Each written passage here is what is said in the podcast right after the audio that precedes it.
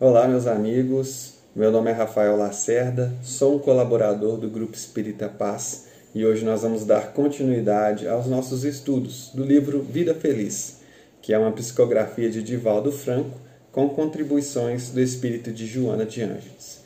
Vamos fazer então a leitura do capítulo 70, onde Joana diz o seguinte: Ninguém colhe em seara alheia que não haja semeado no que diz respeito aos valores morais.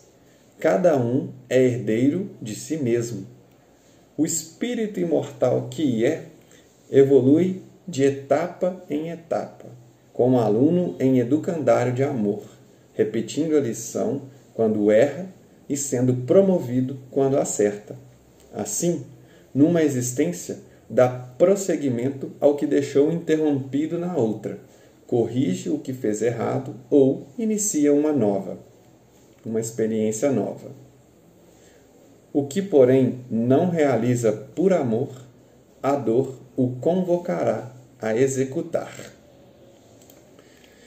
Bom, meus amigos, então, primeiramente, gostaria de lembrar o apóstolo Paulo, que preconiza em sua epístola aos Romanos, que seria o sexto livro do Novo Testamento, que Deus recompensará cada um segundo as suas obras. Ou seja, quando se trata de conquistas e valores morais, o nosso merecimento e evolução é individual. Isso não significa, de forma alguma, que seja cada um por si, certo? Com a sua inteligência suprema, o nosso Criador nos permite uma assistência mútua em nossa jornada evolutiva, em nosso progresso espiritual.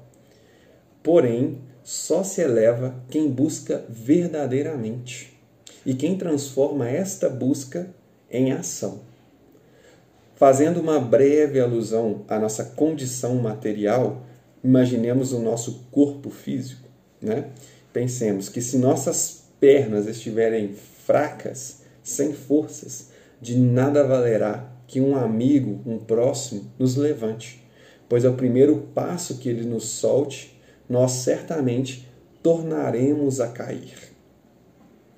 Então, eu os convido também a fazer uma leitura do capítulo 1 da segunda parte do Livro dos Espíritos, no item em que Kardec indaga os espíritos acerca da progressão espiritual, da progressão dos espíritos. E aí vamos é, resumir alguns pontos interessantes, principalmente onde os, onde os espíritos destacam a característica de sermos criados simples e ignorantes, todos, para que alcancemos, de acordo com o nosso mérito e ações, a evolução espiritual. Em suas palavras, né, nas palavras dos Espíritos, eles dizem: onde está o mérito sem a luta? Fica a reflexão para que façamos aí.